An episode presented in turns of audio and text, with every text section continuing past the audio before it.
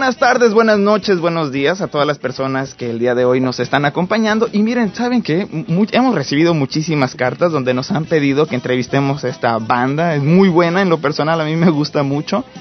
Y bueno, ya la- tuvimos la oportunidad de, de, de tenerlos ahora en este momento con nosotros. Y por supuesto me estoy refiriendo a la banda, a la banda Bostic, una banda que pues empieza a conformarse allá por 1983 y que bueno, el día de hoy se ha consagrado como una banda muy importante en México. Y conmigo, bueno, pues de entrada tengo a David Lerma, él es el guadaña, vocalista y autor de pues todas las canciones. Hola, muy buenas tardes, noches, ¿cómo estás, eh, guadaña? Pues me encuentro muy bien saludando a todos, ahora sí que te escuchan, ¿no? Toda, toda la banda rock que se encuentra ahora sí que hasta donde llega la señal. Y me da mucho gusto que me hayas invitado ¿no? a tu programa, que qué bueno, ¿no? Que, que la verdad se acuerdan de nosotros, la banda No, Bostic. no, hombre, ustedes- vocalista. Ustedes ahorita andan, bueno, pues aquí en los Estados Unidos de en gira, ¿verdad?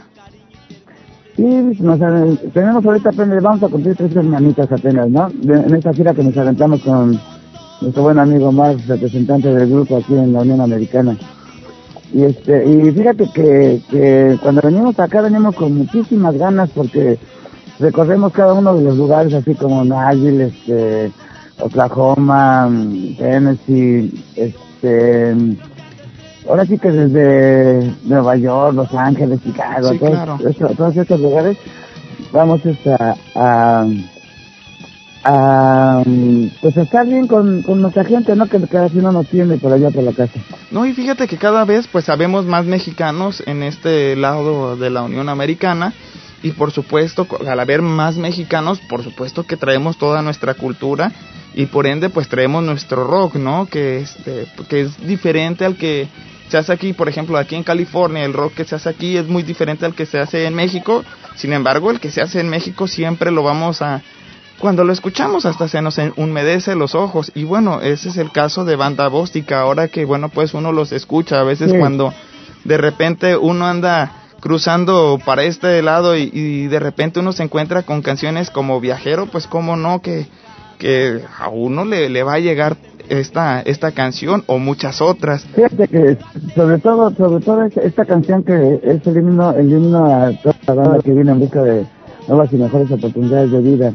Ajá. ya que ya ves que lamentablemente en nuestro país, por la cuestión de, de las gentes que nos han gobernado bastantes años, ¿no? El, el porfiriato que se aventó el partido político del PRI y, Sí. y después, este, pues, tanta gente que ha querido abusar y ha abusado de, de, de la gente, ni de la, de la falta de educación y preparación de nuestra gente, de, de nuestros mexicanos, de nuestros hermanos, pues mucha gente opta por venir a este país en busca de nuevas y mejores oportunidades de vida para su familia, para hacer algo mejor, abandonando, no sé, sus seres queridos, ¿no? Su tierra que les dio nacer. Es muy lamentable eso. Y por eso es que yo, yo lo compuse porque hice, hicimos esa, perdón, este, Esa canción. esa trayectoria también. Yo fui una, fui mojarra, fui Ajá. mojarra en documentado en el año del 80. Entonces, Ochen- y te tocó entonces pasar, fue, ah, me imagino que ha de haber sido duro, ¿verdad? No, pues pasé por Matamoros en, este, a las 5 de la tarde en el cambio de guardia Ajá. y este ahí pasamos a pasé a Brosville y ahí de Brosville pues recibí ayuda por parte de unas personas y me fui trampeando el tren como digo en la canción Ajá. desde ahí desde desde Brosville hasta Corpus Christi de ahí de Corpus Christi otra vez a tram- trampear el tren para llegar a Houston, Texas y ahí me aventé de mojarra como unos 3, 4 años Cuatro años. ¿no? Oye, y, Sí, y antes, antes, antes no había, por ejemplo, ahora pues contamos con el internet o contamos de que hay tarjetas telefónicas y nos sale más barato comunicarnos con la familia en México. Pero antes, ¿cómo Sí. te comunicabas con la No, familia? antes nos comunicábamos con montones de coras en las casitas telefónicas. Teníamos que juntar unos montonzotes de coras para poder hablar por teléfono y ahí formaditos y luego allá en la casa pues tenían que tener una una una este un, un teléfono para que este, se comunicaran, o sea, que hablábamos nosotros a México. Ajá. Y de allá para acá tenían que hacer cola para, se van a hablar a tal hora y debe estar aquí. Ya ves casetas. que en ese entonces no había, no, todavía la familia no tenía ni un telefonito, ahora ya es más fácil. Si antes uno tenía que ir como en los pueblos, ¿no? Yo me recuerdo, hay, hay una comunidad allá en Morelos que se llama Cuautlita. Y en esa comunidad Sí. de repente, cuando alguien hablaba por teléfono, supongamos a la familia Martínez, por ejemplo, ¿no? Sí. Había una bocina en esa caseta y decía familia Martínez tiene llamada telefónica. Todo el mundo se enteraba, ¿no? Y a los, a Sí, los 15, claro. 20 minutos tenían que volver a llamar para que la familia Martínez No, iba toda, iba, iba toda la familia y quería hablar y nosotros de allá de, de, de acá de, de Estados Unidos Ajá. echándole, echándole coras porque ahí decían, este, de, échele más, y échele más, y échele más, ¿no? Por eso juntábamos, este, unos bolsones llenos de coras porque no era lo mismo. Ahora afortunadamente, gracias a Dios, ya las cosas cambiaron Sí. y ya, ya es de distinta manera, ¿no? Te digo, así sucedieron las cosas. ¿Cuál fue el momento más No, duro cuando tú venías cruzando? ¿Cuál fue esa parte donde quizá pudiste arriesgar tu vida? Ah, pues yo me pasé este, colgado de toda la fractura de Matamoros, del, del puente de Matamoros, a las 5 de la tarde. Es cuando tú llegas y caes. Ajá. Y muchas veces ahí en la frontera, este, lo- los pseudo-mexicanos y, y esas, esas, esas personas que nada más andan delinquiendo, ¿eh? eh, somos la misma gente, Ajá. Este, y del otro lado también, toda la gente que no nos, que no, que nomás nos están esperando para matarnos. Ya, acuérdate que en ese entonces era el Klan en el año de 80, ¿En serio? ¿no? Sí, sí, es cierto. Sí, fíjate que es una lástima, ¿no? De, de mucha gente que viene aquí, por ejemplo, este, ahorita quisiera mandarle un, sal- un saludito a, a mi amigo el Lobito, ¿no? Sí, El Lobito que, de la, de la gente que cae a la cárcel aquí en este país, ¿no? sí, claro. que están, que están, este, no, no recuerdo bien la cárcel, la Ajá. cárcel de Germantown.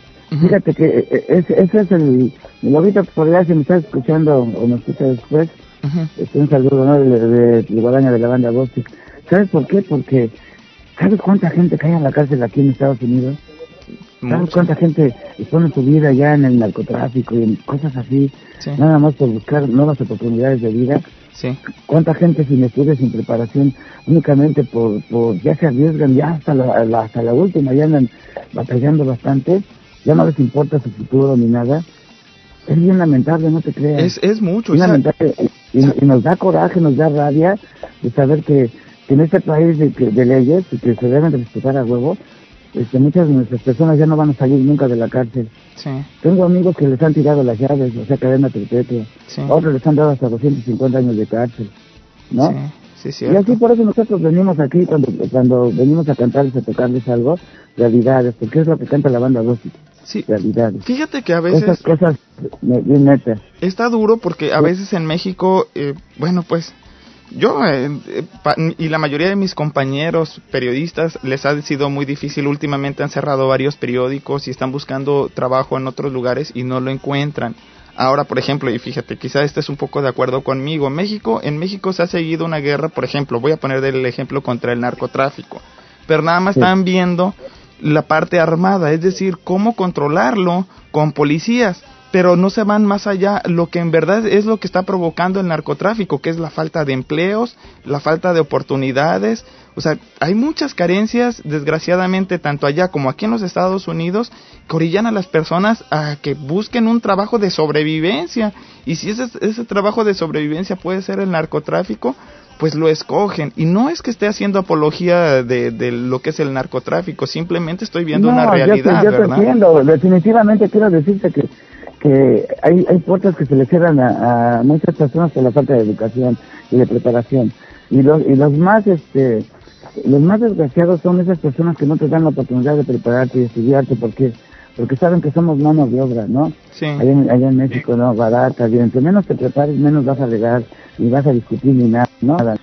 Tú sabes que, que se ha manejado de- desde hace muchos años así, que no, que no se preparen para que no protesten, para que no sepan nada. Oye, y luego, o luego que en México también, bueno, pues eh, había un estudio que estaban sacando diferentes organismos de derechos humanos donde la mayoría de las, per- no la mayoría de las personas, pero sí un gran porcentaje vive con menos de un, de un dólar al día, lo que vendría siendo menos de 15 pesos al día. Y eso es una realidad también. No, y todavía, amigo, hay, hay pobreza, pobreza suprema en México. Lamentablemente, te, te digo que yo soy de las personas que siempre va a tratar de protesta, de denuncia, Claro, porque eso es lo que toca, toca la banda Voces. Blog de denuncia, de protesta por tanto daño, y tanto, tanto, tanta gente que, que ha, ha llevado al borde de la desgracia a nuestra, a nuestra gente, a, nuestro, a nuestra gente mexicana. En todo claro. el mundo hay, hay cuestiones así bien drásticas, ¿no? Pero definitivamente cada uno ve por su país, ¿no? Claro, pues sabes y, qué, y, y que, que debe de haber uno a nivel mundial, ¿no? Tanta hambre que hay en todo el mundo. incluso No, aquí en Estados Unidos, ¿eh? Apenas, Sí, claro, fíjate, no, apenas eh. viene una amiga, una amiga y me dice, oye, dice, yo no pensé que hubiera tanta pobreza aquí en los Estados Unidos. Le digo, no, Claro. hay un montón de pobreza, no te imaginas cuánta, y discriminación, y bueno, pues hay, hay todo lo malo que pueda existir en cualquier otra parte del mundo, lo hay aquí en los Estados Unidos. Que de repente la- los medios de comunicación no lo, no lo muestren, pues bueno, eso es lo que están haciendo muchos medios de comunicación, pero pobreza, pobreza hay por montón aquí en, en los Estados Unidos, al, a lo contrario de lo que muchos pudieran imaginarse. Sí, es algo bien, bien, bien difícil, la verdad, y no te creas, este, pero al menos tienen, tienen la posibilidad de que hay gente que siempre les da la mano, ¿no? Para ayudarlos. Claro. Allá en México tienes que delinquir para poder comer, ¿no? Claro. ¿No? Por ejemplo, a ti, cuando tú eh, llegaste, a- a- a- muchos muchos se quejan de que usualmente entre los mexicanos no nos ayudamos, que yo nunca he tenido esa experiencia. Yo desde el primer día que yo llegué aquí, los salvadoreños, los colombianos, los costarricenses Sí. y por supuesto los mexicanos me apoyaron en verdad así como hermanos. ¿Tú cuál fue tu experiencia? Mira, yo, yo en ese entonces, la, la gente de, de provincia, en ese entonces, pues ya ves que los, los chilangos tenemos una fama de que, de que somos una, una raza bien cabrona, ¿no? La Ajá. verdad, ¿no? Entonces, definitivamente, pues yo era el único chilango que, que vi- vivía entre raza de, de gente de mm, todas partes de la República, era, pero, de- de- pero mi papá es de Guanajuato, de San Felipe, Guanajuato, y mi madre es de Santa Bárbara, Guanajuato, Ajá. pero pues yo nací allá, en el DF. Ajá. Entonces, pues a mí me tocó vivir allá. Entonces, así es la situación. Y, y, y no, pues en ese entonces todavía, ¿cómo te dirás? No había tanto, había más mexicanos, ¿eh? Ajá. Más raza que de otros países. Y, y De, bueno, sí, de, y- de El Salvador, de Honduras y todos ellos. ¿No? Estaba, no sé, Y- había más facilidad y- para entrar de ¿Y ahí. si de- te, te trataron bien cuando llegaste? ¿Cómo te la misma la misma raza, los mismos mexicanos No, nunca se te discriminaron? acostumbró, se acostumbró a, a tratarme bien porque, pero definitivamente ahora sí que la raza chicana este, en ese entonces tenía mucho coraje porque decían que nosotros estábamos el trabajo, Ajá. ¿no? Sí. Y, y sí era cierto, ¿no? La Sí. verdad, la necesidad te obligaba a trabajar por cualquier cosa, por cualquier dinero. Claro. Era la necesidad, no, no era que uno quisiera andar este, quitando la chamba. No, y es cuestión nada. de sobrevivencia, ¿no? Y supervivencia. Sí, hasta la fecha. Pero fíjate, este, te voy a decir una cosa. Este, siempre ha existido en este país el racismo. Ajá. Siempre, ¿no? ¿No? Los, los negritos no quieren a los güeros, los güeros no quieren a los chinos, los chinos no quieren a nadie, los japoneses, la raza mexicana no se traga. O sea que es un pinche peleadero que ya, ya no sabes ni qué onda, Sí. ¿no? Sí, sí, Afortunadamente, gracias a Dios, ya está está cambiando la cultura aquí, ya ya los chavos están poniendo las pilas, los nuevos hijos, ¿no? Porque ya no la gente de antaño, Sí. ¿no? Ya, ya, y, y hay más tolerancia, ¿verdad? Hay más tolerancia. Sí, Sí me he sí. fijado. Fíjate que yo, bueno, pues yo cuando llegué aquí nunca me he topado, no, no me he topado con, con discriminación de ningún tipo. Este, me he encontrado pues con una sociedad tolerante, tan así que bueno, pues escogieron un presidente de, de color negro. Eso No, claro, habla- y- pero fíjate habla- bien, este, ya escogieron un presidente de color negro, ¿no? Pero no lo escogieron porque yo imagino, porque ya, porque caray, no les importaba el color, no, no, sino que ya estaban hartos de tantas, Sí. tantas desgracias, tanta muerte, que Sí. este señor estaba llegando, llevando al país a la ruina, ¿no? Sí, sí, Este, únicamente importándole la guerra, sí, ¿no? No le importaba ninguna nacionalidad a él, así es. ¿no? Todos a la guerra, todos a morir, ¿no? Ya sabes que para ellos... Un tipo Hitler, ¿no? Yo siempre dije Sí, que Bush fue un tipo Hitler. Pues sabes que, mira, vámonos ahorita con un par de canciones antes de continuar aquí con la Sí. plática. Vamos con, pues, dos canciones, por supuesto. eh, la que habíamos mencionado al inicio, que es la de Viajero, un- una canción que, bueno, pues nos llega mucho a los que nos encontramos de este lado, por supuesto. Y también con Claro. una, una canción que se llama Tlaltelolco. Entonces, bueno, pues... Dos- 68, que se la dedico a todos los chavos que, que, que la verdad todavía siguen sufriendo las consecuencias, los hijos de los padres que, que, que, que murieron en ese entonces. Entonces, en bueno, hecho a ti no te tocó, No, ¿verdad? que- Lo de Tlaltelolco. Pues, eh, caray, tenemos ocho años, yo viví en Tepito.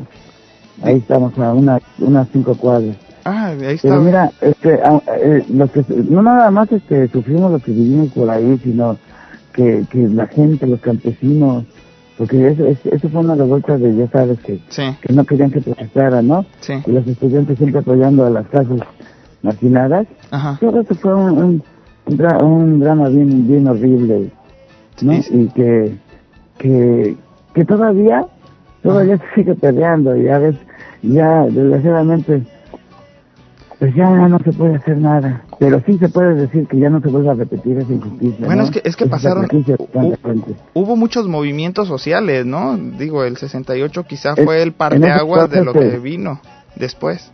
Sí, Estados Unidos y, y muchos, muchos lugares en el mundo, ¿no? Eh, así es. en la misma hora y por el mismo canal, ¿no? Sí, Así pasó. Bueno, mira, este, nos podríamos pasar toda la vida platicando de cada uno de los detalles de la banda básica, porque somos un grupo que ya tiene 26 años de trayectoria, ¿no?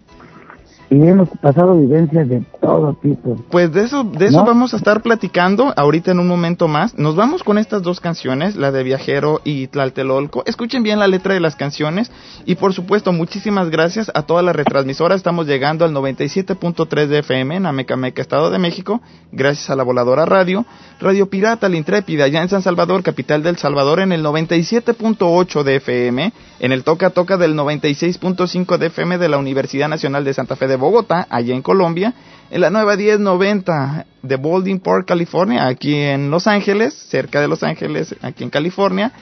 Y bueno, también estamos llegando gracias a la tecnología del Independent Media Center con 250 páginas de internet. Básicamente estamos llegando a todo el mundo. Muchas gracias a todo el equipo técnico allá atrás en controles, R22 Yanel Melgarejo, también como ingeniero de audio Mike Ove y bueno, y Nina Jarquín que de Rockmex, que es la que está auspiciando este programa y de cierta forma mantiene una dirección. Juan Jesús Reyes y Freddy Sitle de Proorganización Rock Mexicano Asociación Civil, que bueno, pues, eh, pues son los que están distribuyendo y promocionando este programa de radio. Me voy con Viajero y Tlaltelolco. Yo soy Ulises Osaeta. Regresamos.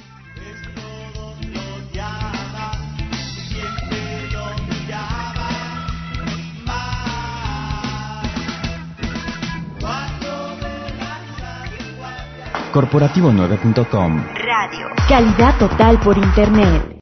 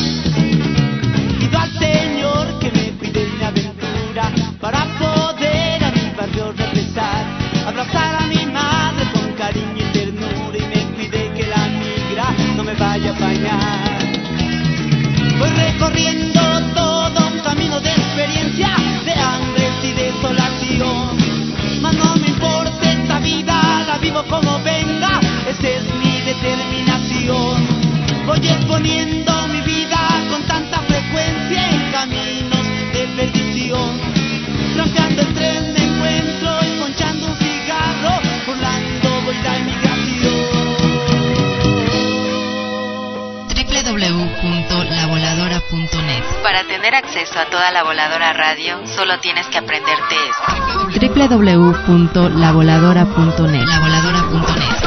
Encuentra información sobre movimientos sociales, buena música, programas para llevar que se llaman podcast, productos de la voladora radio como playeras, tazas y etiquetas, los horarios de nuestros programas, fotos raras sobre cosas raras y muchas cosas más.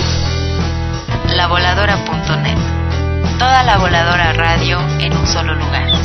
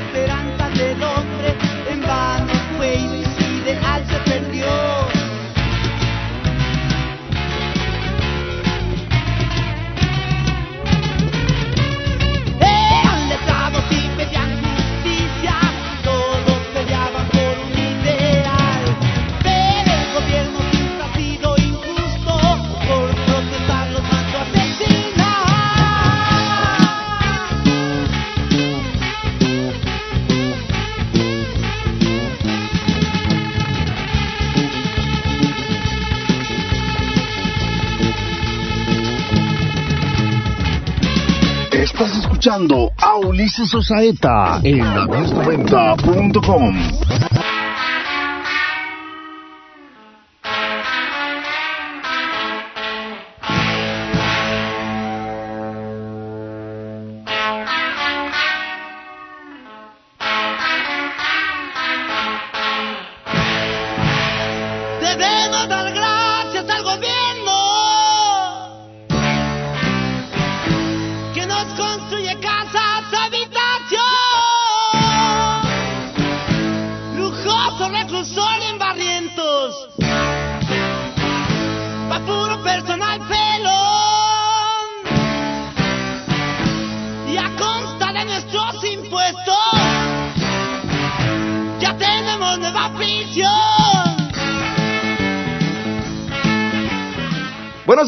regresamos 991-7736 con el área 626 para que se comuniquen con nosotros o a través de internet en la cloaca.hotmail.com. Eh, recuerden, bueno, pues que estamos transmitiendo desde Los Ángeles, California, según y Broadway, para si un día gustan eh, acompañarnos, pues aquí están las direcciones. Y bueno, en este momento Sí, me encuentro con pagar. Eduardo Cruz, mejor conocido como Lalo Blues. Él es el guitarrista fundador. Y bueno, él es como, digamos, la, la- el que maneja la historia de Banda Bostic. Así que bueno, vamos a estar platicando cómo es que se conformó. Y quizá esta sería nuestra primera pregunta para el buen Lalo Blues. Oye, Lalo, pues muchísimas gracias antes que nada de contestarnos la llamada, de esta oportunidad de entrevistarlos. ¿Y cómo es que nace, cómo es que nace la banda Bostic y por qué el nombre de Bostic? Antes que nada, un saludo a todos los cibernautas que están conectados, a toda la banda que donde quiera que esté en cualquier lugar de, de nuestro bello continente o, o del mundo. Pues este, eh, bueno, sí, la, la, la banda surge ahí en el, en el año de 1983 Ajá, y este, cada, cada integrante, Charlie, Charlie Colín estaba en el bajo, su servidor Lalo Luz en la lira, pues somos los, los fundadores de esta banda. Sí. Empezamos allá en un barrio que se llama el, el Barrientos, ajá, y el nombre de Bossi porque como no teníamos un lugar donde ensayar, sí, hicimos una como especie de cabaña con tambos de agua, ya en México se estila este, eh, apartar el agua en tambos grandísimos ajá, y que traían la leyenda Bossi. Bossi, Bossi es el nombre propio de una compañía que se dedica en permeabilizantes y pegamentos y solventes. ajá. Entonces la banda nos puso el mote de Bostic y así se le quedó la banda Bostic. Tenemos 16 discos hasta la fecha, dos de ellos grabados en vivo, Sí, tres, uno con uno de ellos grabado en el directorio de Barrientos. ok. Y ahora sí que pues, hemos tocado a lo largo y ancho de, de todo nuestro México, desde Tijuana hasta Cancún. Ujú. Y aquí en los Estados Unidos también ya llevamos un buen rato promocionándonos. Entonces tú, tú empiezas, ¿en qué, ¿en qué momento llega el Guadaña o David Lerma? Guadaña llega, llega a finales del 83, ya este, éramos un trío y ya se integra Guadaña en la vocal, ¿Y en las voces. y- ¿Quién cantaba y antes? allá. Cantaba Charlie. Charlie, Oh. el bajista, era la, la primera voz y yo siempre he hecho coros. Ajá, yo, ah, yo hago la música y tengo algunas letras también, toda la música la he hecho yo. Este, eh, y pues así, así es como pe- empezamos a, a darle. Eh, eh, cuando ya nos conocíamos, ya conocíamos a Guadaña, tenía una banda que se llamaba este, Sex Machine, la máquina de sexo. ajá, y Yo tenía otra banda que se llamaba este, Hielo Negro, Black Eyes. Ajá. Entonces, este, ya no sé, ya éramos amigos, pero a raíz de que decidimos este, integrar el vocalista, pues pensamos en él inmediatamente. Ok, ¿Por qué? ¿Qué fue Porque lo que tenía rolas originales. Oh, y sí, ¿eh? tenía sus letras. Sí, este, y bueno, como siempre, yo eh, me interesé por el rock, la música de rock and roll porque es una música que me llena de energía, me, me desahogo, me, es- o sea, me comunico con el personal y es, es la música para mi modo de, de- para mi manera de sentir, de pensar, la música más, eh, más, más honesta, más agresiva, más visceral que te puedes encontrar. A través de ella, pues, eh, expresas tus emociones, tus inquietudes, tus pensamientos, todo lo que gira a tu alrededor. Y es por eso que eh, me fijé en el Guadaña, porque tiene una manera de, de- de componer muy honesta, eh, similar a la mía, y entonces así como nos identificamos y a partir de entonces somos una mancuerna y empezamos a hacer canciones, canciones y canciones. Cuando ustedes... eh, Grabamos Taloneando del 87, fue nuestra primera grabación oficial. ¿cuál, ¿Cuál fue ya la primera producción? Bueno, yo sé que había una producción que se llamaba Abran esas puertas, Abran esa puerta, Esa, ¿no? esa, esa es para discos y cinta, para, no, esa es para la- el sello de Pentagrama, Ok. sí, en el 87 por primera vez eh, damos, eh, sale a la venta al público. Fue Que abran difícil. esa puerta, que ya después en la, la compañía actual le eh, la volvieron a reeditar y le pusieron Viajero. Oye, ¿y ¿por qué, por qué, este, abran esa puerta? Este, ¿por qué ese título? porque en ese entonces este, pues, eh, había mucha represión, bueno, desde más antes en, la- en México, y no, no, no dejaban, este, en, en los medios de, comunica- de comunicación estaban cerrados al- a, la música de rock, y más la nuestra, que es un rock como de denuncia, Ajá. entonces no nos daban chance de tocar, no había espacios de tocar, no había espacios para tocar ni para ni para expresarnos, no, las, las pocas disqueras que había no, no, no nos pelaban, y, y los periódicos pues no querían saber nada de nosotros, entonces por eso que de ahí nace, de que abran esa puerta y déjenos entrar. Pero además ¿No? era, fue un hitazo, ¿no? Porque Había mucha censura. esa, esa Sí, producción ha sido como el clásico, fue, el, digamos, eh, la, la que les dio la patadita de la buena suerte, porque aún hoy, o sea, las canciones son muy actuales, aún hoy se escuchan sí. muchísimo. Sí, aún hoy eh, eh, tienen vigencia. Y Igual eh, eh, en la- a lo largo de nuestra carrera musical, pues es lo que tratamos de, de siempre de imprimir esa honestidad y, y, y es- y esa eh, eh, esos ingredientes para que las, las rolas perduren, ¿no? Claro, no todas las rolas este, son muy conocidas como el disco de Viajero, pero ese disco en especial tiene mucha magia. Sí. Sí, de ahí se desprenden varios éxitos como lo que es Viajero, lo que es Tlatelolco 78, También. el tema de Abran esa puerta, Dolor de Madre, una rola bellísima. Sí, muy- bastante, muy- la vamos a estar poniendo. muy, muy, muy tierna. sí, de, de hecho, siempre la, la banda no nos deja bajar si no la tocamos. Este, no, pues si nos, nos Claro. pone de, de- de horas de, la piel de, ahora sí que acá nos hace uno la garganta cada que tocamos esa rola por, por- porque todos tenemos madre, Claro. afortunadamente. ¿Y por, Aunque algunos ya la tengan en el cielo, ¿verdad? Oye, Lalo, ¿y por qué, por qué le cambiaron el nombre después a Viajero? ¿Por qué no dejaron esa, porque abran esa puerta es un título muy bueno buen para un disco. Sí, ahí ya fueron cu- cuestiones ahora sí que de la, de la disquera, ya de la disquera, de- ya salimos de Pentagrama y nos fuimos a, a ¿cómo se llama? A, a Discos y Cintas Denver. Ajá. Y ahí pues la política de la, de la disquera optó por cambiarle el título. A nosotros siempre nos ha parecido un título magnífico, puesto que nosotros lo pusimos.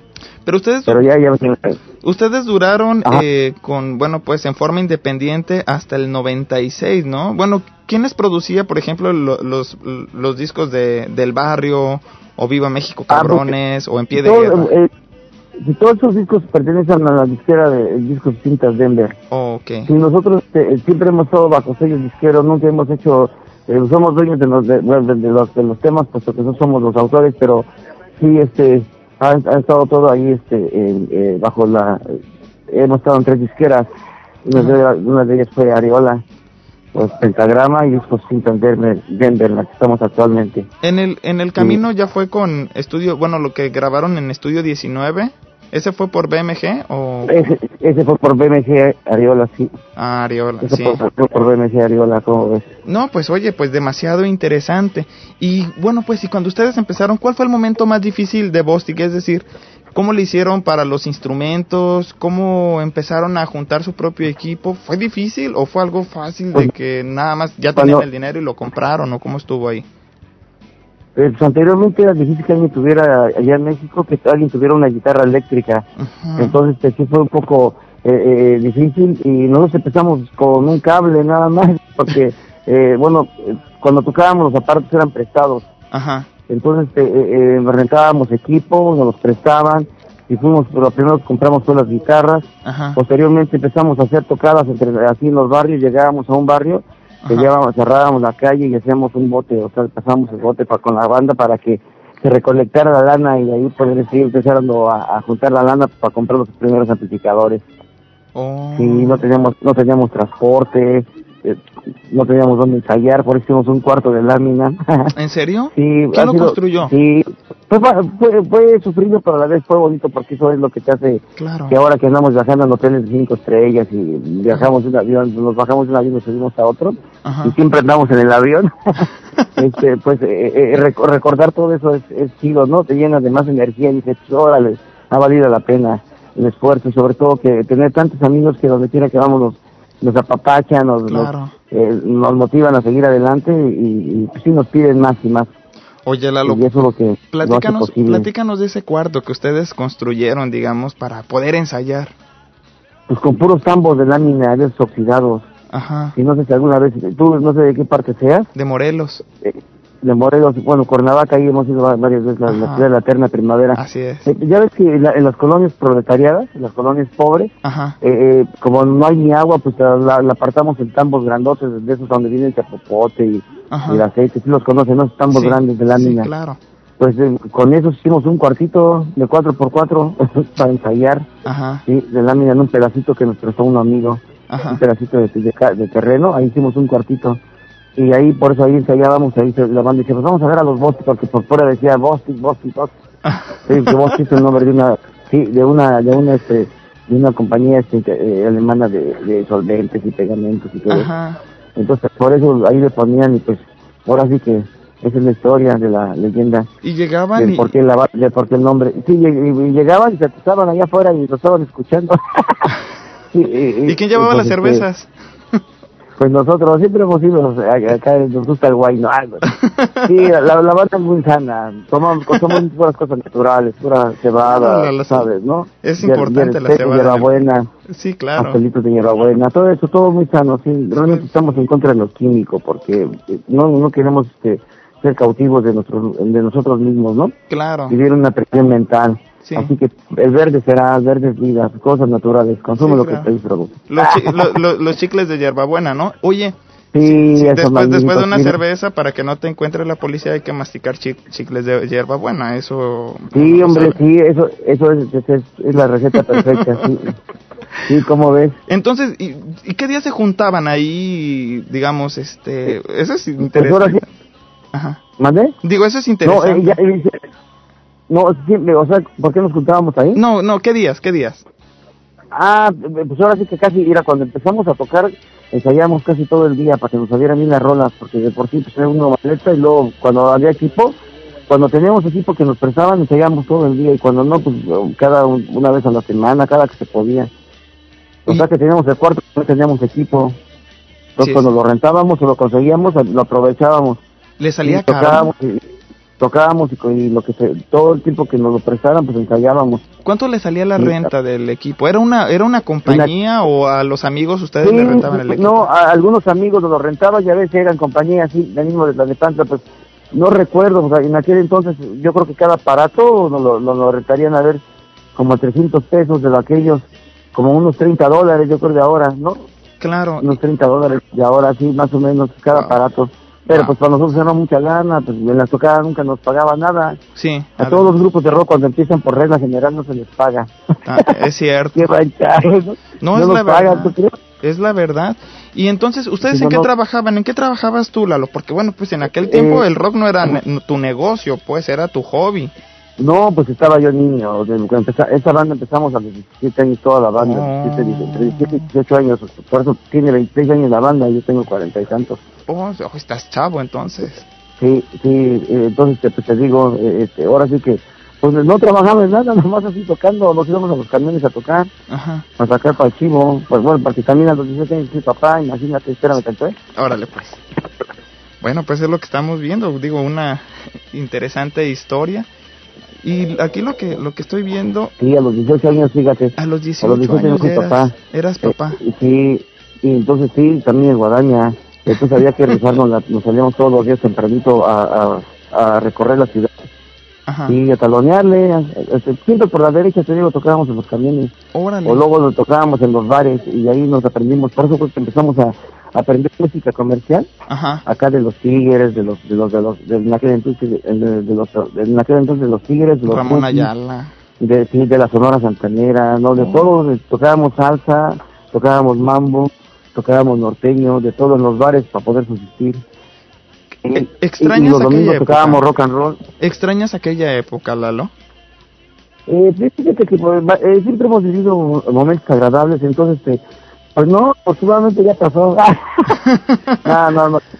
Porque a veces, No, ¿sabes sí, qué pasa? Todo, todo- todo ha sido bonito. A Eh, a veces- somos bendecidos. Mira, por ejemplo, yo, yo, yo te voy a contar algo. Por ejemplo, yo cuando estaba en los tiempos Ajá. de la universidad, yo rentaba un cuarto por 300 pesos Ajá. en una azotea, en un, en un cuarto piso, y era demasiado Ajá. pequeño, eran como 3 metros de largo por 3 de ancho, y este, o, o dos y medio de ancho, era muy, muy pequeño.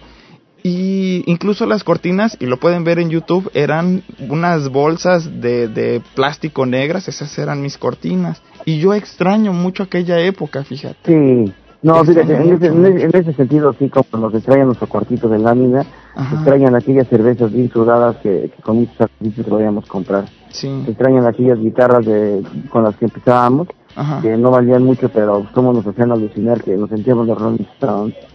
Ese, no, hombre, sí, son, son vivencias muy bonitas que, que, que nunca se las vamos a poder olvidar y agradecer este a Dios por darnos la oportunidad de, de desahogarnos, transmitirles algo a través de, de la música. Cuando sacan, la- cuando ustedes sacan, vamos, vamos ahorita a poner otro par de canciones, que es Dios salva a las Ajá. bandas, y Dolor de Madre. Dolor de Madre también la voy a Oh, poner qué ahorita. Para contarte el porqué de esa canción. Ah, pues ¿qué te parece si las ponemos de una vez y ahorita que regresamos, que regresemos, platicamos de esa canción? ok, cómo ¿Sale? no. Ok, pues miren, Sale, pues, nos vamos estoy, estoy en perfecto.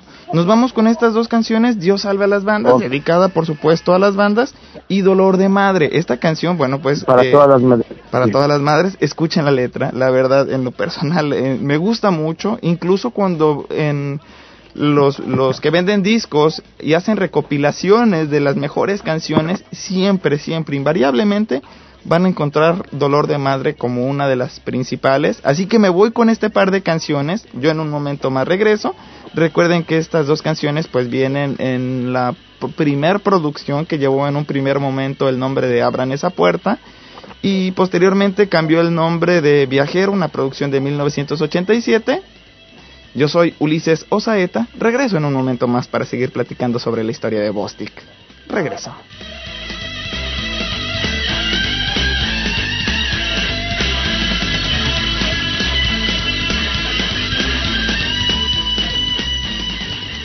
Corporativo9.com. Calidad total por Internet.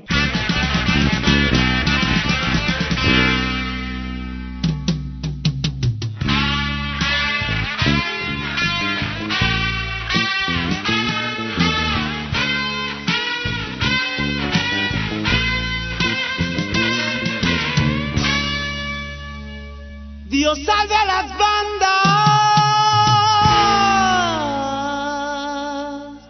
Hoy que perdidas están.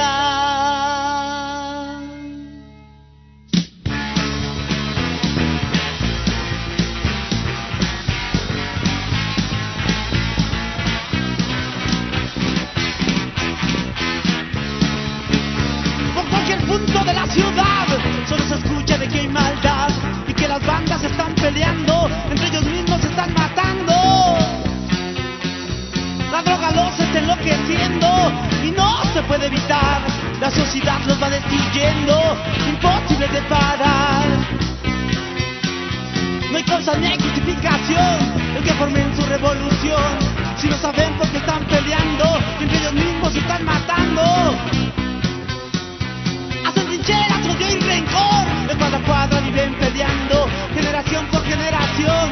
Este sistema siguen dejando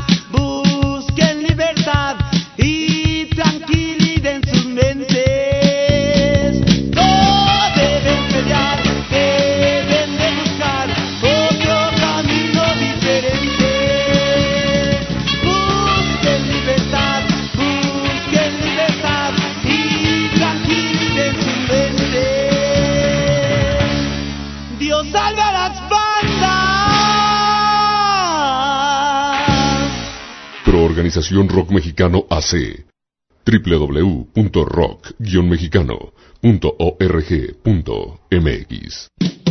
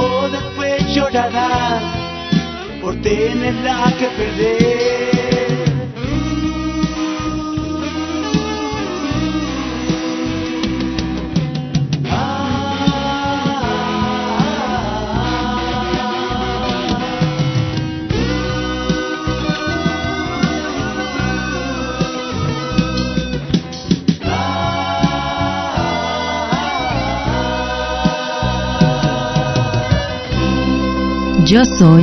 Yo soy. Yo soy esta radio. Esta radio. 97.3 de la frecuencia modulada. La voladora radio.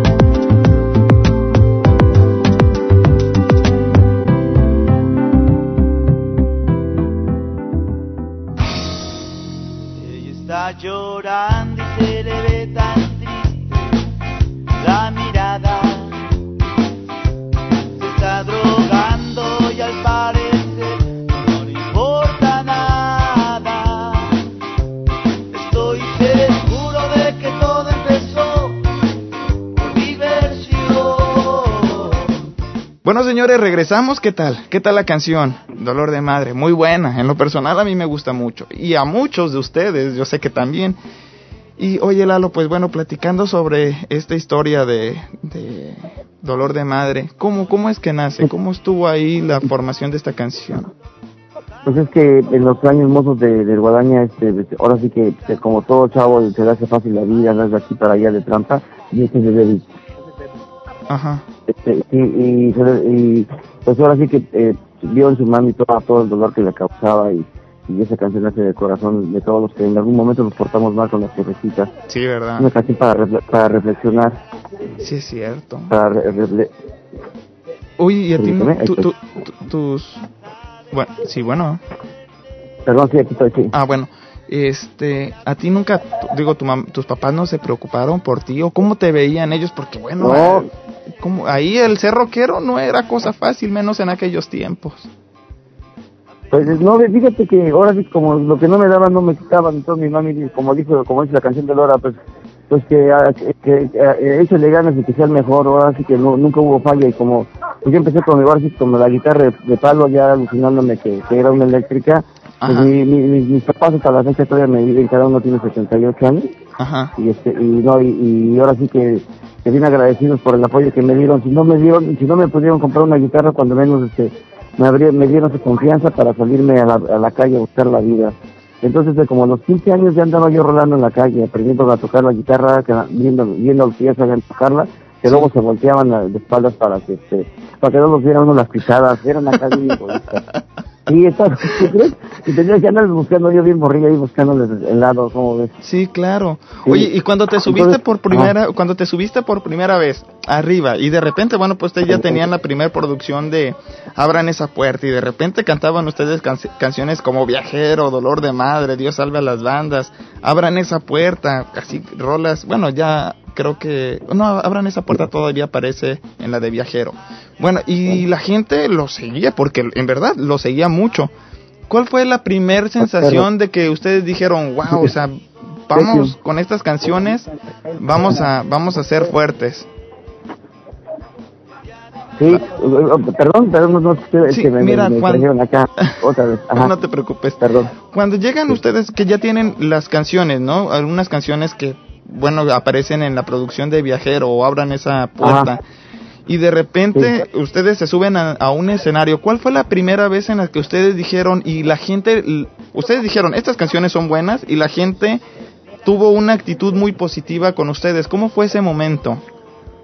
Fíjate, de- desde siempre, desde que nosotros hacemos una, bueno, desde ese entonces que hacíamos una canción, como nosotros ya sabíamos que las canciones eran buenas porque eh, siempre hemos querido nosotros mismos, no es que uno sea ego ni nada, pero pues eh, la banda está desde el 83 Ajá. y grabamos hasta el 87, entonces tuvimos el tiempo necesario como para saber que eran todo, que les gustaba la banda y, y, y ahora, ahora sí que yo nunca dudé del talento de Guadaña eh, ni el del mío. Entonces, este, pues eso siempre hemos tenido esa seguridad, fíjate, gracias a Dios. Y porque como son canciones que se dieron con el alma, con el corazón, pues este, se sentía luego, luego al tocarla, desde que estábamos ensayando en el jardín de la Diana, Ajá. que es un jardincito donde se juntan los teporochos y todo, bueno, la, la gente ahí que no tiene dónde vivir, Ajá. así, entonces en Tlalnepantla, ahí nos sentábamos a tocar, a componerlas, a, a- yo con la guitarra iba a cantar y a, a irlas armando. Y desde ahí ya nos vibrábamos nosotros mismos, Ajá. o sea que nosotros mismos nos emocionamos, dicen, no, pues a huevo que están chidas, ¿no? Sí, claro. Sí. Y cuando ya los medios de comunicación, porque digo, este, había revistas especializadas en rock, este, Pues estaba el conecte, estaba la banda rockera, estaba el sonido. Y, a nosotros nos- no nos, al principio fue difícil, no nos pelaban porque siempre hemos tenido una, una imagen y una actitud rebelde. ajá, Entonces fíjate que eh, hasta ahora que en base a, a echarle muchas ganas y a que nos hemos impuesto y que eh, eh, so- somos somos hasta este somos hasta como, que dice este dueños de nuestro destino no tenemos manager Ajá. no- nadie nos manda nadie, nos dice lo que tenemos que hacer. Ujú. es como empezamos a hacer nuestras propias tocadas.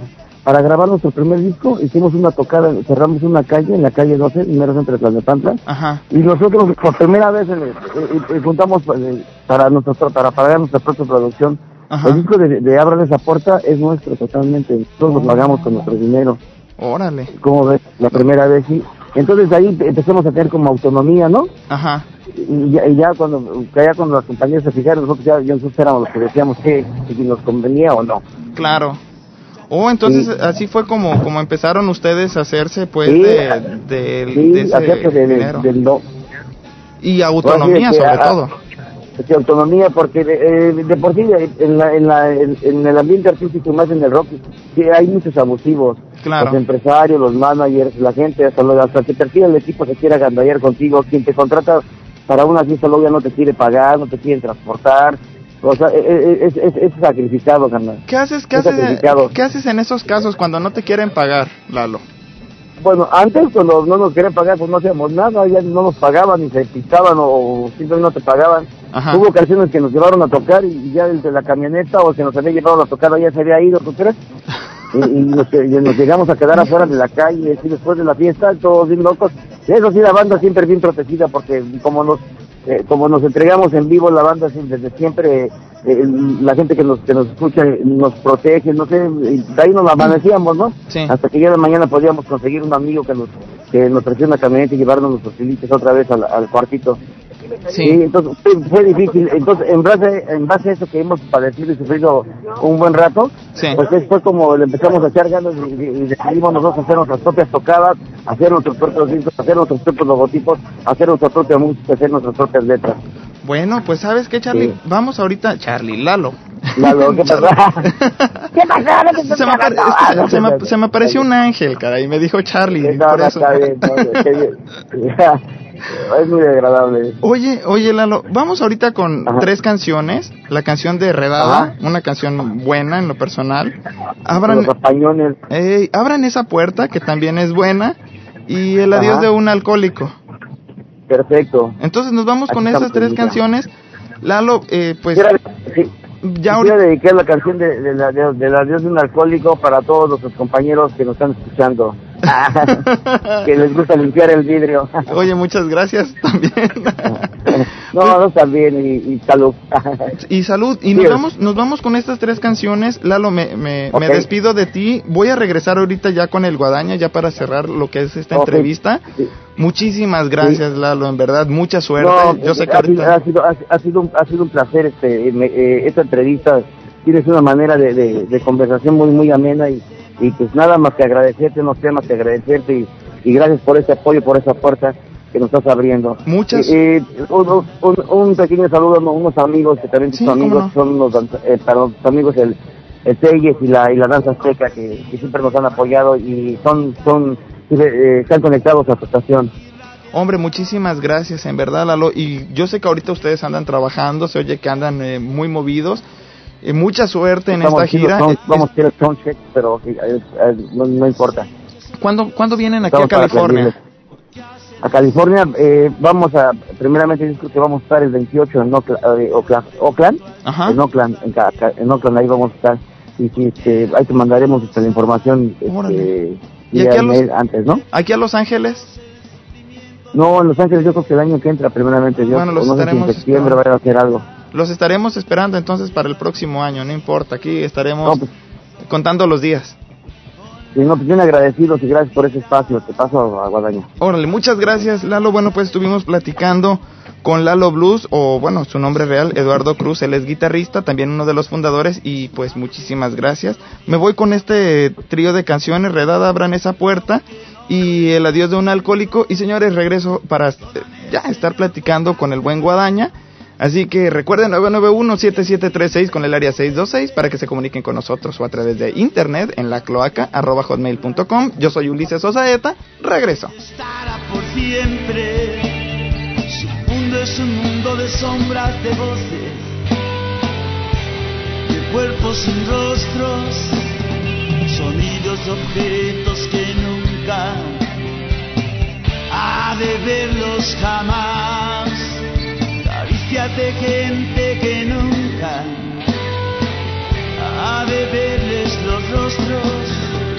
Un mundo sin color, sin imagen, de sombras en la oscuridad. Radialistas y Corporativo 9 presenta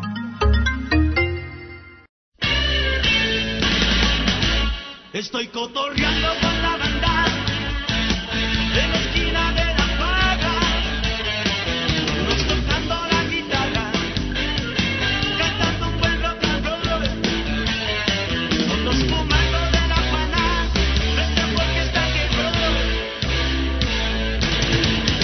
Estoy cotorreando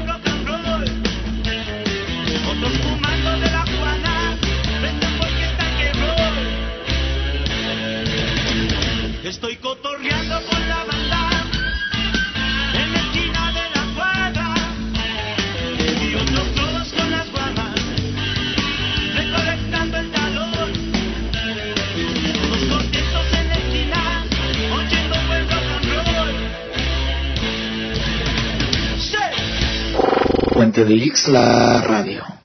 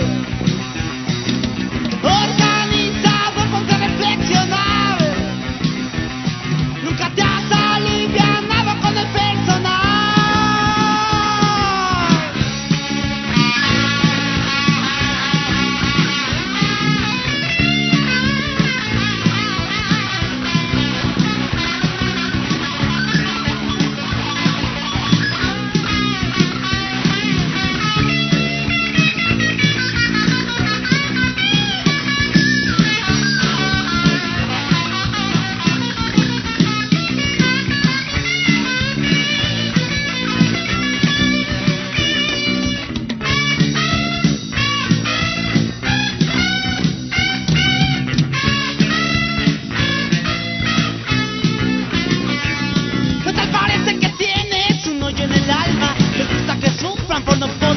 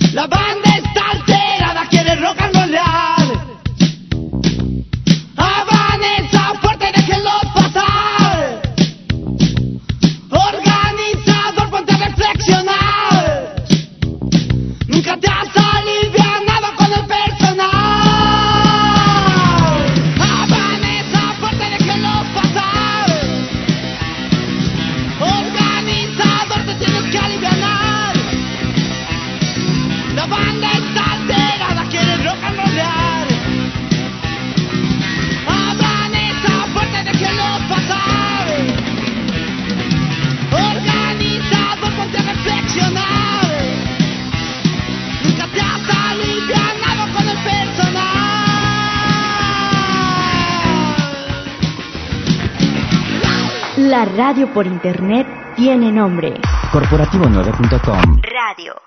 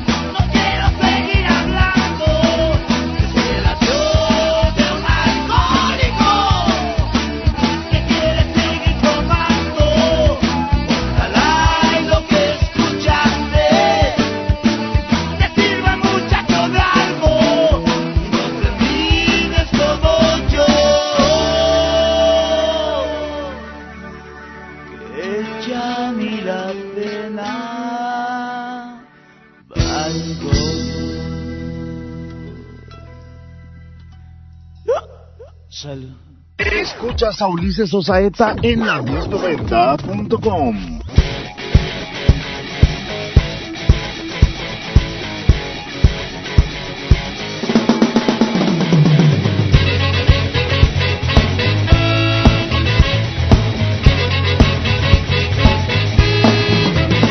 ¿Cuántos abriles me he pasado y encerrado aquí? He conocido tanta banda saliente de aquí. Cientos de historias diferentes que hablan del bien y el mal. Tal vez culpables o inocentes, solo Dios lo sabrá. Amigos que me han demostrado en verdad su amistad. Otros que pensé que lo eran, no sé ni dónde están. Las mujeres que entre mis brazos alguna vez durmieron como si hubiera sido un sueño. Ya desaparecieron, pasó la vida entre las sombras de este inmenso penal. Para mi mundo es una selva de concreto y acero. Entre hombres que equivocaron, qué camino tomar. Entre inocentes que solo piden un poco de ayuda al cielo. Todos los días son iguales, es el mismo color la misma rutina de siempre, la misma situación. Unos que salen de este infierno y otros que van llegando. La vida es como una gran broma que seguimos jugando. No hay nada que decir, no, no hay nada de qué hablar. La vida es un misterio que nadie puede explicar. Nadie nace siendo malo, ni nacen sin libertad. La vida te va formando como por casualidad. Algunos han tenido suerte económicamente, los que son hijos de Francia, pues de hecho ya ni hablar. Que llegan apadrinados, su suerte es diferente. Solo hace falta que les pongan su alberquita y un bar.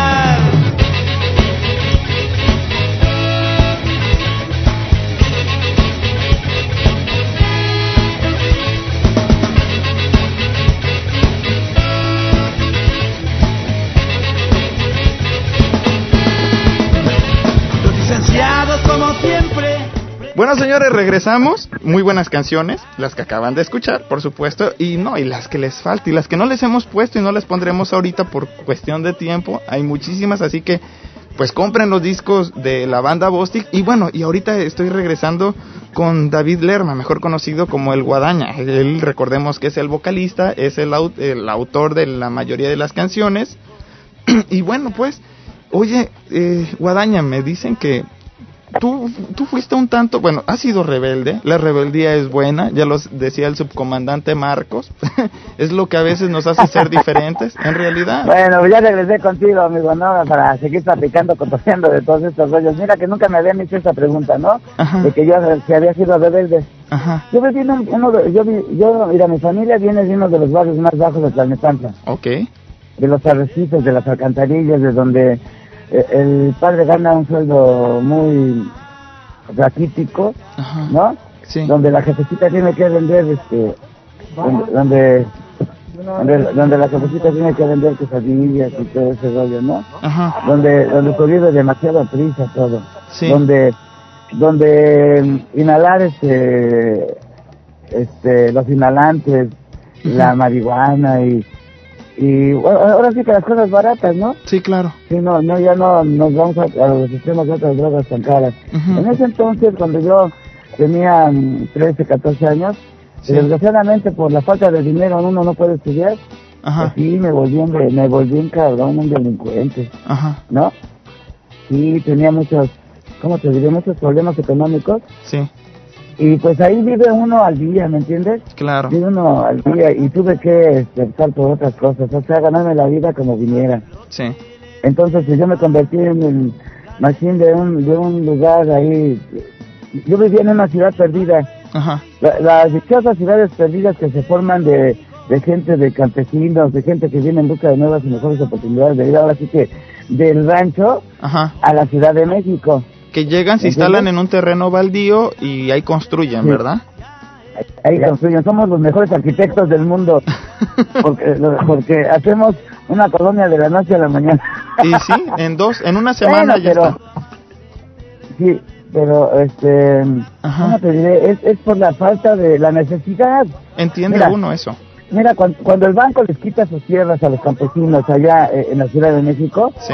la primera oportunidad que tienen ya no de venirse aquí a Estados Unidos, antes, los, antes buscaban el trabajo en las empresas, en las fábricas grandes, en la ciudad, a Sí. lo que iban allá a la a- al, a- al DF, Ajá. la- al área metropolitana, al Estado de México, a trabajar pues ya no como, como con una profesión, sino que de ayudantes, cargadores, ¿no?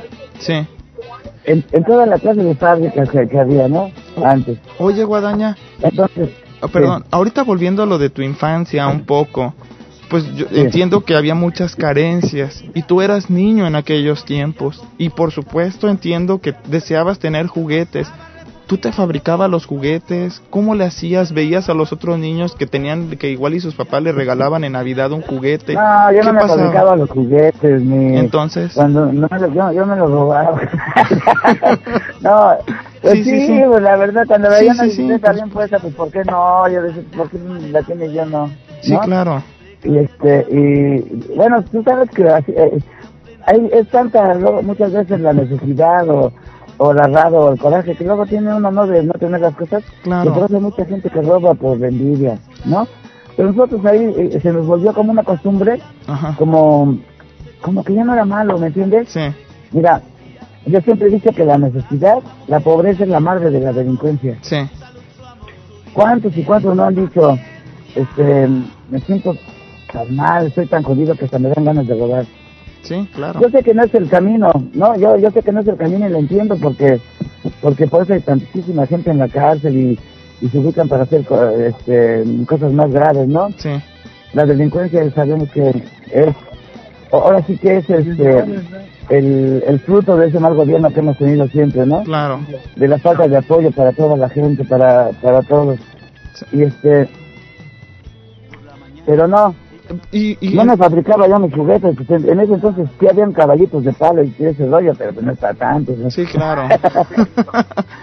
Entonces, bueno, pues así fue. Y bueno, pues ya tu mamá, tu mamá, cuando a mí me dijeron que, bueno, pues ahorita me dijo Lalo, que cuando tú compusiste Dolor de Madre, pues fue porque en realidad tu, tu mamá pues sufría mucho al verte, pues que igual y, y no seguías un camino que ella quisiera que tú siguieras, ¿no?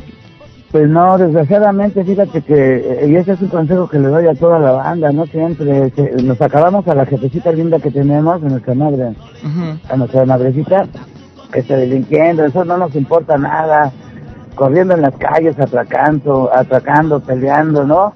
Este, en ese entonces nos dábamos el lujo de voltear las patrullas ahí en, en- ahí donde yo vivía, ¿no? Sí. Eh, Encuadrar a los policías, agarrarnos a balazos con los oficiales. Sí, Entonces, pues era, era, eran cosas bien, bien drásticas, bien, bien, bien horribles, ¿no? sí, Y este, y a uno no le importaba todo lo que le podía causar a, causar a sus seres queridos. Eso va, va pasando con el tiempo. y, Entonces, cuando te meten a la cárcel, ajá, es donde empiezas a, a, a ver este, ya la vida de distinta manera, ¿no? Porque los amigos se acaban. La única que te, la única que te da la mano es tu familia. sí, claro, Y a veces nada más la mamá, porque el papá luego se arruga también, sí. ¿no? Entonces eso fue lo que te hizo, o cuál fue, lo- eso fue lo que te hizo pensar que tu madre sufría mucho, porque a veces uno no lo piensa, o qué fue eso que, que, que te hizo pensar, hombre, mi madre está sufriendo bastante, voy a cambiar mi vida. Mira, mira, los golpes que te da la vida, Ajá, definitivamente los golpes que te da este, la vida te hacen reflexionar más, ajá, cada día más, ¿no? Entonces, este, eso es lo que te enseña a, a tratar, a tratar de, de cambiar, de ser, de ser más positivo, ¿no? Porque si te, tú te das cuenta en todas mis canciones, ajá, yo únicamente hablo de, de lo que pasé, ajá, de, lo, de las vivencias que tengo y no soy quien para dar un consejo ni decirle a quien que cambie, ¿no? sí, Porque cada quien puede ser vida un papalote. claro, Pero les digo que, que, que vive, aprieta acaba, ¿no? claro. La verdad. Entonces, entonces todas las canciones son vivencias tuyas, por supuesto, nada es inventado. No, no, no me gusta inventar, claro, no me gusta inventar, son vivencias. Hay tanto de qué escribir, una vez me dijo un cuate, ¿por qué escribes tanto, Guadaña? Y yo le contesté, no, no tienes que abrir los ojos y darte cuenta de tantas cosas que están pasando en esta vida. Claro. Sal a la calle, ¿no? Abre los ojos y vas a ver, vas a, te vas a dar cuenta de, de, cuán, de cuánto puedes tú hablar, de cuánto puedes tú, cuánto tienes que decir, ¿no? Y como yo soy el portavoz de, de mucha banda que no puede, este, ¿cómo te diré? Expresar, Cantar decir. y expresarse, ¿no? Ajá. Pues yo lo digo, lo digo en mis canciones y a ellos les gusta. Claro. ¿Sí me entiendes? ¿Has, has cantado No. alguna canción que quizá no sea tu vivencia, pero que sí sea la vivencia de un amigo tuyo? Sí, como no, yo co- conocí cantando los caminos a la Aragán. Ajá. O- El, el, sí, conoces a la Aragán, sí, ¿no? cómo no, cómo no. Pero... Pero, me lo, me lo encontré cantando los camiones ajá, y quise ayudarlo a él y, este, y, y lo ayudé llevándolo a Denver a grabar y canté una canción que se llama Llamarada de Petate. ok. ¿Y alguna, Sí, ese es- alguna otra canción que le hayas tú, bueno, que sea la, la, la vida de un amigo tuyo también? Pero no que la tú, vida, porque no, mira, es, es muy difícil que alguien componga sus canciones así como yo porque, ajá, pues no sé, pero es que los demás han, han, se vuelven músicos porque les gusta la música, no porque hayan sido unos cabrones como yo. sí, claro, ¿Sí me entiendes, no? sí, Esto es, este, es algo bien, bien, no sé. Yo, yo creo que por eso la banda nos sigue aceptando nosotros como, como músicos, ajá, como personas, y porque a pesar de, tan- de tantas cosas que se dice de que somos el grupo más desmadroso, el más cabrón, y que, no sé, pues somos uno, somos el único grupo que, que definitivamente somos este, personas normales, o sea, somos la neta, sí, la neta del rock and roll, porque el rock and roll no nada más son baladitas de amor y, y te quiero mucho y, y, y si no me si no me quieres me mato y, y esas fregaderas, ¿no? Yo pienso que el rock and roll se hizo eh, a base de, de, de- como lo inventaron aquí los negritos, la verdad que sí, eh, a base del sufrimiento, las tristezas, las situaciones que tenían, ¿no? que fue El una, llanto, el coraje. que es una característica ¿no? del blues, ¿verdad? Sí, claro, entonces, las raíces del rock and roll es el Es blues. el blues y el jazz. Sí, el blues es el que sacó adelante el rock and roll. Oye, El Guada- rock. Guadaña, ¿qué pasó con, qué pasó? Sí. Bueno, ustedes con, fue uno de sus fundadores fue Charlie o, o Carlos Codines, que fue su bajista. ¿Qué sí. pasó con él, eh? Bueno, Sí, que- amigo. Lo que pasa es que, que él, este, pues, se empezó a clavar mucho también en el vicio, ¿no? Ajá, En las drogas ya, ya no capeaba y ya se ponía nerviosón. Pero ajá, fíjate, afortunadamente, gracias a Dios, encontró la luz. sí, El camino que, que, que muchos, este, muchos músicos han buscado, ¿no? Ya Sí. después de cuando una vez yo le dije a Lalo, Dios mío, ¿cuánto más tengo que sufrir para encontrar la luz? Y, dice, y volteé a Lalo y me dice, ¿qué estás diciendo, Guadaña? Como diciéndome, cálmate, güey. ¿Me entiendes, no? sí, No me vayas a, no me vayas a salir tú también. y yo digo, no, no, este, mira, nuestro Charlie se encontró la luz y que Diosito me lo cuida muchos años. sí, ¿no? claro. Que Dios lo bendiga y, y a todos, ¿no? Los ¿Cómo que les, han pasado él les avisó, cómo les avisó él que se salía de la banda, Bostic? Con su actitud. Con, ustedes se empezaron a dar su cuenta. actitud, porque, porque me tocaba la cabeza y me decía, Dios mío, ayúdalo, mira que no es estúpido, no piensa. ¿No? Entonces, pues no, no te creas, no te creas, es, algo así bien, bien, este, bien difícil, ¿no? sí, claro. Pero, Pero bueno, ya Pero, digo, a, a final de a final de cuentas, antes ante todo, pues es amigo, ¿verdad? Y tantos años conviviendo. Pues, no, tantos conviviendo con él para que, si quiso cambiar y cambió, Ajá. y, y hizo su rollo, Ajá. pues, O- pues ya ni ¿no? Oye, Guadaña, pues bueno, ya ahorita ya nos vamos a estar despidiendo. Yo sé que ahorita tú ya tienes que, bueno, están en una presentación, están a punto de estar en una presentación. Sí. Me, me voy a ir con dos canciones, Déjala ser y ¿Dónde estás, hermano? ¿Podríamos platicar un poco rápido de cómo es que nace esta canción de Déjala ser? Mira, este, por lo regular allá en la Ciudad de México y en muchas partes del mundo, me imagino, las chavitas después de que terminan los, los grupos andan este, cotorreando, ¿no? Nosotros como no, no nos damos cuenta de la edad que tienen, porque hay muchas niñas que tienen cuerpo de mujer, Ajá. ¿no? Sí. Esta, esta, esta chamaquita tenía 14 años, 13, 14 años, y andaba ahí quedándose en las calles, en cualquier casa y todo ese rollo. Ajá. ¿no? Sí. Entonces de ahí nace el, el mensaje de que no todos tenemos un papá rico que nos puede dar todo en la vida, ¿no?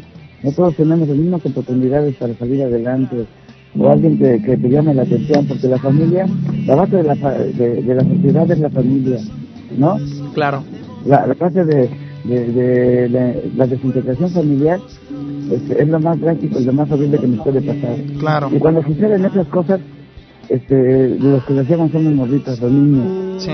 Los niños, ¿no? Esta, esta canción habla de los niños que salen a, las niñas que salen a drogarse a bien temprana edad, Sí. que no tienen, eh, que no tienen recursos en su casa, o desgraciadamente sus padres carecen de educación para sacarlas adelante, o, o, o este maldito y porco gobierno que tenemos no se fija en ellas, porque no les dan ni prácticas de sacar farmacodependencia, ni de educación sexual, ni Claro. de nada de eso.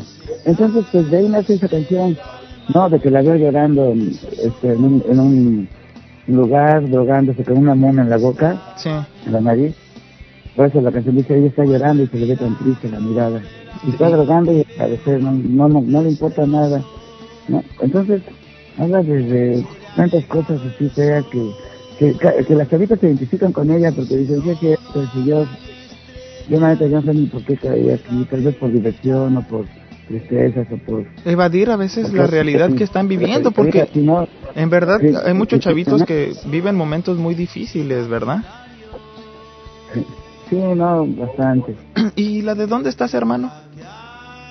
Ah, esa, esa, historia es de mi, es un hermano que tenemos, que tengo yo que lo encontré ya después de veintitantos años en Oregon. En serio. Está en Oregon, que salió de casa y nosotros no sabíamos nada de él. Y ya nos fuimos a tocar a Oregon, fíjate nada más. Ese salió y es, es como tantos amigos que salen de su casa y, y desgraciados ni siquiera hablan por teléfono, ni, ni se comunican, ni nada. Tuvo un problema, cayó en San Quintín. ¿no? Y ahí se estuvo unos cuantos años, pero ya jamás quiso regresar allá a la Ciudad de México. Una vez voy a tocar a, a, este, a, a Oregón Ajá. y me dice Lalo, el guitarrista, dice, oye, mira, este, hay alguien ahí que, que, que está llamando. Ajá. Mira, cuando abrí la puerta y lo vi, él lloró, yo también, nos abrazamos, nos dio mucho gusto. Tantos años, ¿no? Sí. Esta canción es mucho, muy bonita. Ok. Habla de cuando se sale uno de, se va, que, que espera la bendición de, de, tus padres para buscar la vida, ¿no? Sí. Pero también de los tantos y tantos que ya no regresan a su casa. Wow. Y eso ¿no? fue- De las lágrimas que, que, de los porque los que sufren son, son las familiares, el papá, la mamá, los hermanos.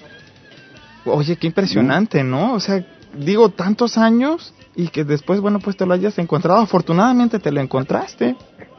Sí, no, sí, y si no, fíjate que si no lo hubiera encontrado, yo ni, ni siquiera nos hubiera hablado, ni nada, ni, ni ¿cómo ves? Él, perdi- bueno, pues me imagino que ha de haber perdido el contacto o a veces así pasa, ¿no? No, lo que pasa es que tenía vergüenza, yo creo.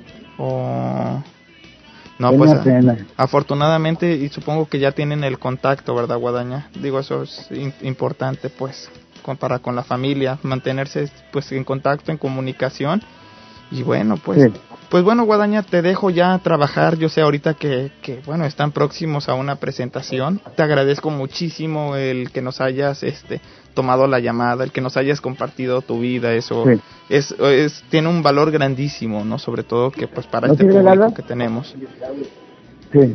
Pues no sé si quieras por último dejar algún mensaje, algún No, comentario nada para más tu público. Lalo ya para despedirnos de ti. ¿Ya? Gracias, ah, este, entonces, este, pues ya nada más eh, darte las gracias. Ajá. Darte, la- darte las gracias a todos los cibernautas y a toda la gente que, que escucha la banda Bostic. No, quiero que nos escuchen y que entiendan los mensajes y todo eso, porque es bien importante para nosotros que nos den su punto de vista. ¿No? Hombre, pues que much- te comuniques que te comuniques con Omar y que a, a su página de Omar le digan todo lo que piensan de nosotros. Y ¿Dónde- ¿Cuál, es la, ¿Cuál es la página de Omar? ¿Podemos, tú te la sabes para que este... O si no, me no, puedes... no me la sé, pero, A ver, vamos, te lo paso a él. vamos a, sí, A ver, para permíteme. que se enteren ver. de... Omar. Bueno. ven. Este, mira, este, una vez dile, tu página para que... Bueno, antes que nada, Omar, hola, muy buenas buenas tardes, Omar. Hola, ¿qué tal? Este, ¿Cómo ¿Sabes estás? qué? Antes de, déjame presentarte, Omar es, bueno, el representante de banda Bostic aquí, en- no sé si aquí en los Estados Unidos, pero bueno, este, muchísimas gracias por el contacto. Eh, tú fuiste de cierta forma el que nos permitió la, tener la oportunidad de, de podernos comunicar con la banda Bostic. Hay una página de internet que ustedes tienen y este pues no sé, podemos promocionarla, por supuesto, podemos promocionar bien, también gracias, los, proyectos que ustedes tengan. Sí, La página es www.myspace diagonal Omega Entertainment. Ese es la, el MySpace. Y muy pronto Ajá. viene la página de internet que se llama eh, omegapunisher.com. Esa es la a ser la web. Sale, que sale en dos meses, pero ahorita la que está activa, así listo para la gente, los cibernáuticas, es este, eh, myspace.com slash um, Omega Entertainment, esa es la, la página. Y recuerda que nosotros hacemos más este, eventos, ¿no? Aparte de, decir banda Boston, que hacemos varios eventos en Estados, Unidos, ¿no? De rock, ¿no? Y Muy ahí- pronto viene un... Ahí pueden enterarse, ahí pueden enterarse en esa página Sí, de sí, sí, MySpace. ahí viene la gira, viene uno que se llama Rocafest, que viene para noviembre. Ajá. Un paquete fuerte también con varias bandas, y ahí viene una gira es un poco nacional. Entonces ahí vienen, este, les esto, aparte que... Eso es todo, y también este, gracias por apoyarnos, ¿no? En ese espacio, ¿no? Oye, Banda Bostic tiene una página de internet, un MySpace. ¿Cuál es? Sí. Eh, permíteme un segundo. Compadre. Dame un segundo que le voy a pasar a, a Johnny, que es el de acá. Pues gracias por el espacio y por apoyarnos. Gracias, gracias a ti. padre. Y, y voy a comentarles también a todo el público, la, bueno, pues ahorita quienes integran la banda Bostic, se encuentra Eduardo Cruz o Lalo Blues en guitarra, David Lerma o Guadaña, vocalista y autor. En bajo actualmente se encuentra Jonathan Zúñiga, eh, bueno, pues actualmente como baterista está Alan Gómez. Y también se encuentra en el sax Pitillos o Ricardo Cepeda. Bueno, pues ellos son actualmente los que conforman la, la banda Bostic, son los que ahorita están en aquel momento en aquel estado de los Estados Unidos. Y bueno, de aquel lado a quien tenemos ya tienen la página de internet. Aquí está, hacer la edición de página de internet. Ok. A ver, sí, mira, te doy la, la dirección, es www. Ajá. Punto MySpace, Ok. este, banda Bostic oficial. Banda Bostic. Eso es www.com diagonal Banda. Bostic oficial. Banda Bostic oficial, ajá. Hombre. Así como, así como. Pues bueno, muchísimas gracias, muchísimas gracias a toda la gente que nos ha estado escuchando, muchísimas gracias al 97.3 de FM, también el 97.8 de FM Sí, ¿cómo allá en El Salvador, en el 96.5 de Colombia, a la 1090 aquí en los Estados Unidos, ¿con quién tengo el gusto ahorita? ¿Quién es Lalo o Guadaña. Guadaña? Oye, Guadaña, Guadaña. ¿sabes qué se me olvidó? Formas de contacto. Bueno, pues acaban de dar ahorita el MySpace. ¿Qué otra forma de contacto eh, hay para comunicarse con ustedes? Ah, pues te voy a dar el teléfono de los dos. Ah, vientos. Sí, ¿cómo no? 22 29 Ajá. 82 65 Podríamos repetirlos. Es 2229 82 65 8265. ¿Y ese teléfono de quién es? Este encarga de todos los negocios y relaciones Oh, públicas de la el, Bostic. el Halo. Oye, y eso hay Sí. que marcar, es de México, ¿verdad? Entonces. El teléfono. ¿Perdón? ¿El teléfono es con área del Distrito Federal? Sí, sí. Ok, recuerda, entonces hay que recordar que es 55 el área y bueno, pues también ahí tenemos el... ¿Cómo se marca la? Eh, bueno, desde el del extranjero es 011 52 55 22 29 82 69. Sí, sí, 82 Ajá. 22 29 82 65 65, ¿eh? No, no, 69 Oh, 65. Ah, bueno. Entonces ahí ya, ya 29 lo, 29 82 65 Pues bueno, ya lo, lo tenemos. Guadaña, muchísimas gracias. Y, y bueno, pues ya nos No, vamos, nos vamos con estas dos canciones. Déjala ser. ¿Y Sí. dónde estás, hermano? Recuerden que yo fui, soy y seré Ulises Osaeta. También para la gente que se encuentra en el estado de Morelos puede leerme en el periódico El Más Igual, cuesta 10 pesos y estoy escribiendo sobre política y cuestión social.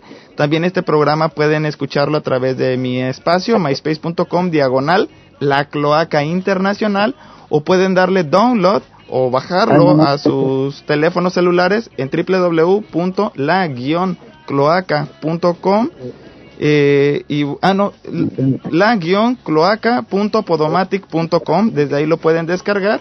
Nos estamos viendo en el siguiente especial. Yo soy Ulises Osaeta muchas gracias a todo el equipo técnico. Adiós.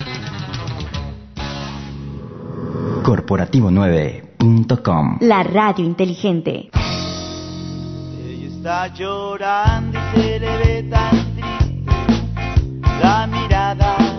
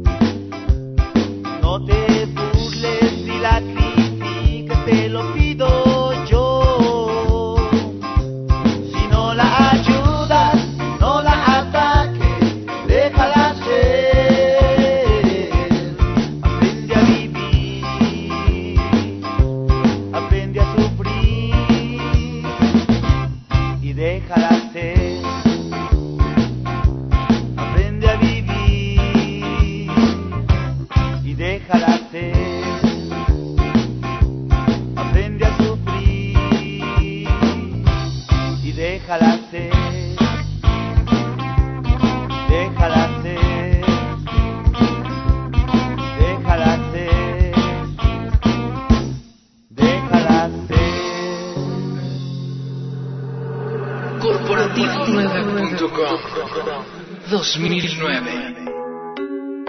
XHSA. La Voladora Radio. XHA Meca Meca. La Voladora 97.3 FM. La Voladora Radio. La Voladora Radio Comunitaria. Transmitiendo desde sus estudios y oficinas. Ubicadas en San Francisco número 70 Barrio Panoaya. Colonia Centro, Amecameca de Juárez. De México. Somos miembros de la Asociación Mundial de Radios Comunitarias y de la Red de Radios Comunitarias de México. Somos adherentes de la otra campaña, La Voladora Radio. Un proyecto de La Voladora Comunicación, Asociación Civil. 97 La Voladora Radio. Yo soy esta radio.